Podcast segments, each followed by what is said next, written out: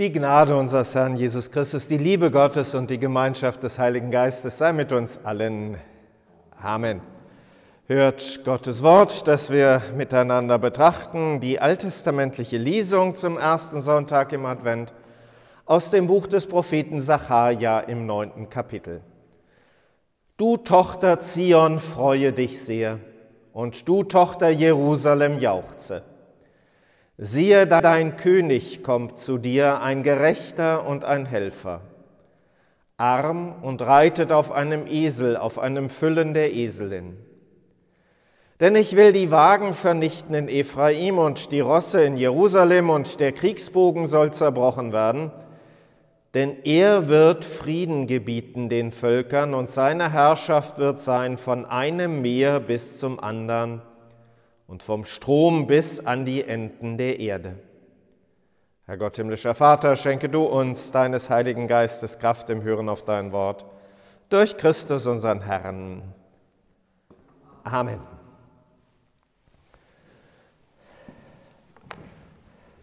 Liebe Schwestern und Brüder, wem fällt es nicht gleich ein bei diesen Worten aus Sacharja, das Adventslied Tochter Zion, freue dich. Ein Lied, das ja sowas von der Fröhlichkeit und der Unbeschwingtheit des Advents zum Ausdruck bringt. Ein erhebendes Gefühl. Und das ist in diesem Jahr ja irgendwie recht schwierig. Überhaupt so mit der Adventsstimmung. Ja, wir haben einen Adventskranz in der Kirche. Ja, es ist geschmückt. Ja, die Lichter leuchten in den Orten, in den Städten. Und trotzdem, irgendwie ist es schwierig. Selbst in den Gottesdiensten wird nicht gesungen, wird dieses Lied nur musikalisch laut. Dabei ist es doch eins, das danach schreit laut herausgesungen zu werden. Vom Gefühl her wird es in diesem Jahr nicht so, wie wir es gerne hätten oder wie wir es gewohnt sind. Es wird ein im wahrsten Sinne des Wortes anderer Advent. Es gibt einen Adventskalender, der schon seit etlichen Jahren erscheint, der andere Advent, der sehr viel besinnlicher ist als das, was uns so im Trubel sonst immer begegnet. In diesem Jahr gilt es für uns alle ein anderer Advent. Aber vielleicht ja auch die Chance, noch einmal mehr in die Tiefe hinein, in die Adventszeit einzutauchen. Und zu bedenken, was diese Zeit denn eigentlich sein will. Eine Zeit der Vorbereitung, eine Zeit der Besinnung, eine Zeit der Ausrichtung auch. Wir haben die Epistel vorhin im Gottesdienst noch nicht gehört. Der Apostel Paulus im Römerbrief im 13. Kapitel redet durchaus davon, dass die Nacht vorgerückt ist, der Tag nahe herbeigekommen. Er redet von Ausrichtung. Er redet von Erwartung. Er redet von Zuversicht. Aber eben im Schauen auf etwas Zukünftiges hin, auf etwas, was uns noch bevorsteht.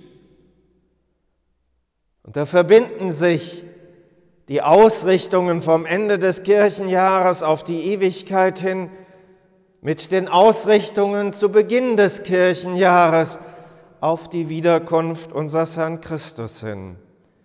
Advent ist noch kein vorgezogenes Weihnachten.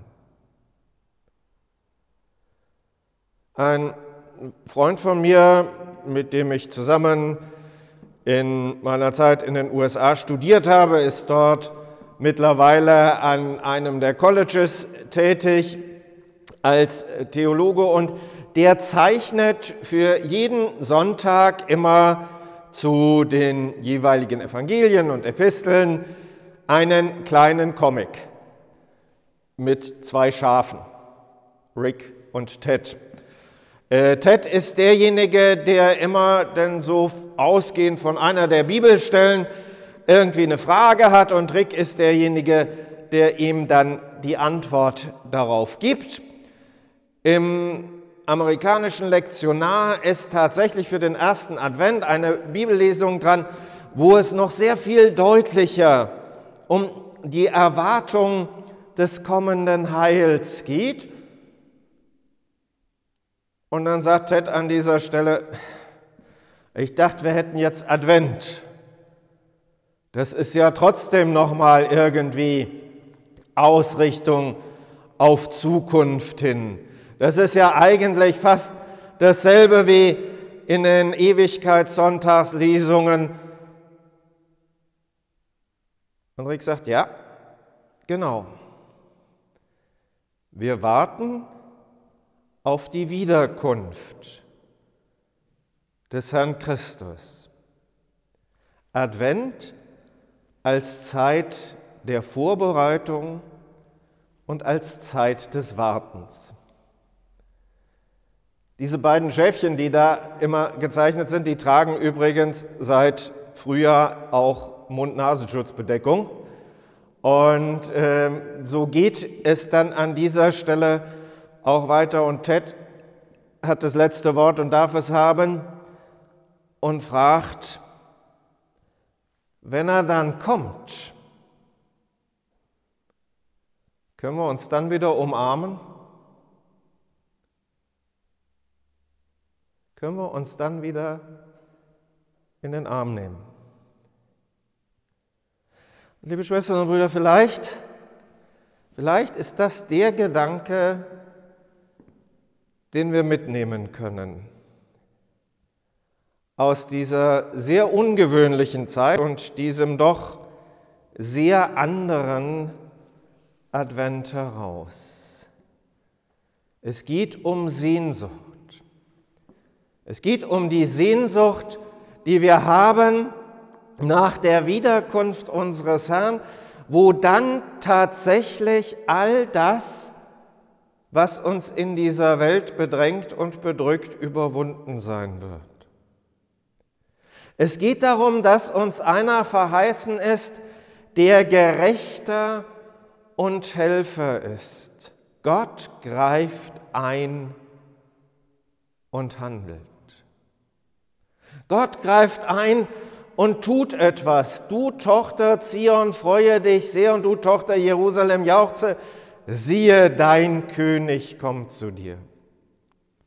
Ein Gerechter und ein Helfer. Einer, wenn man im Hebräischen guckt, von dem es heißt, der gerecht gemacht und gerettet ist.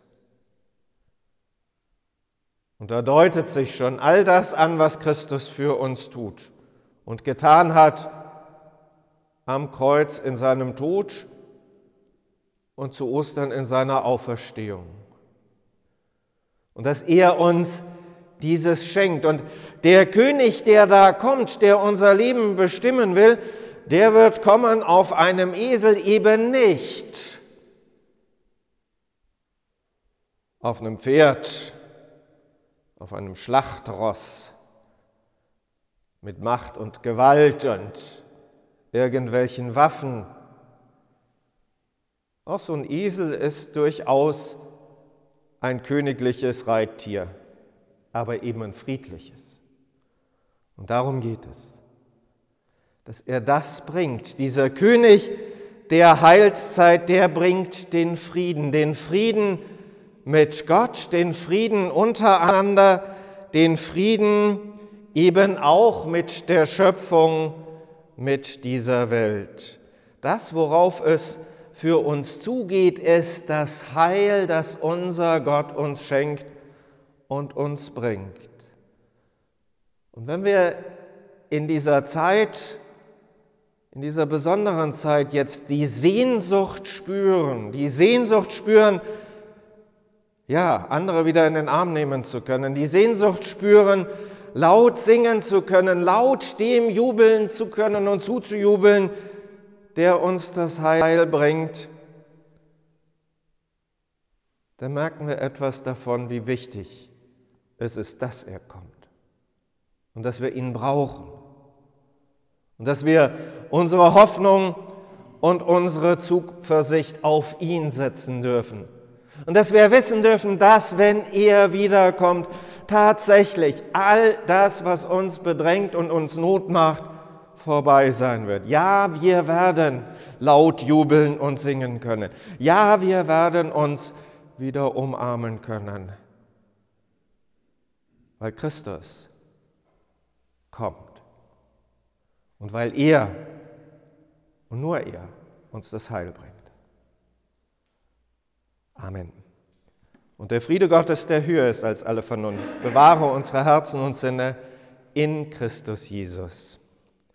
Amen.